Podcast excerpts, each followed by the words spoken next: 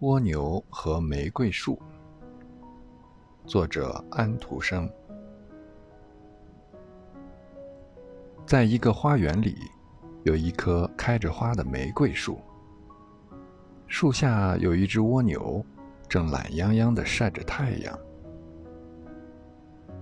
等着，等轮到我吧，玫瑰说道：“我不止开花结果子。”我还要贡献出更多更好的东西。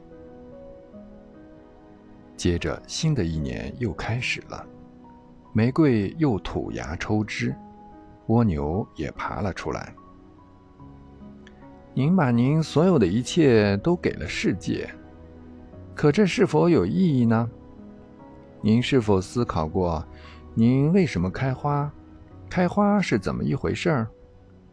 蜗牛问道。我没有思考过，玫瑰树说道。但是我们难道不应该把自己最好的东西奉献给别人吗？我只做到了拿出玫瑰来，可是您呢？您给了世界什么呢？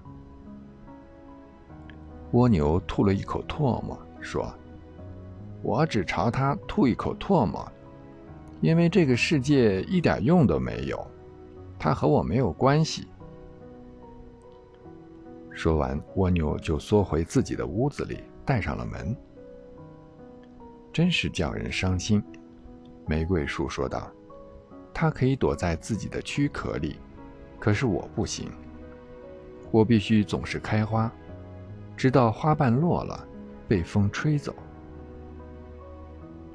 不过，我看见一位诗人把我的一朵花夹在赞美诗集里。”而我的另一朵花被别在一个年轻美丽的少女的胸前。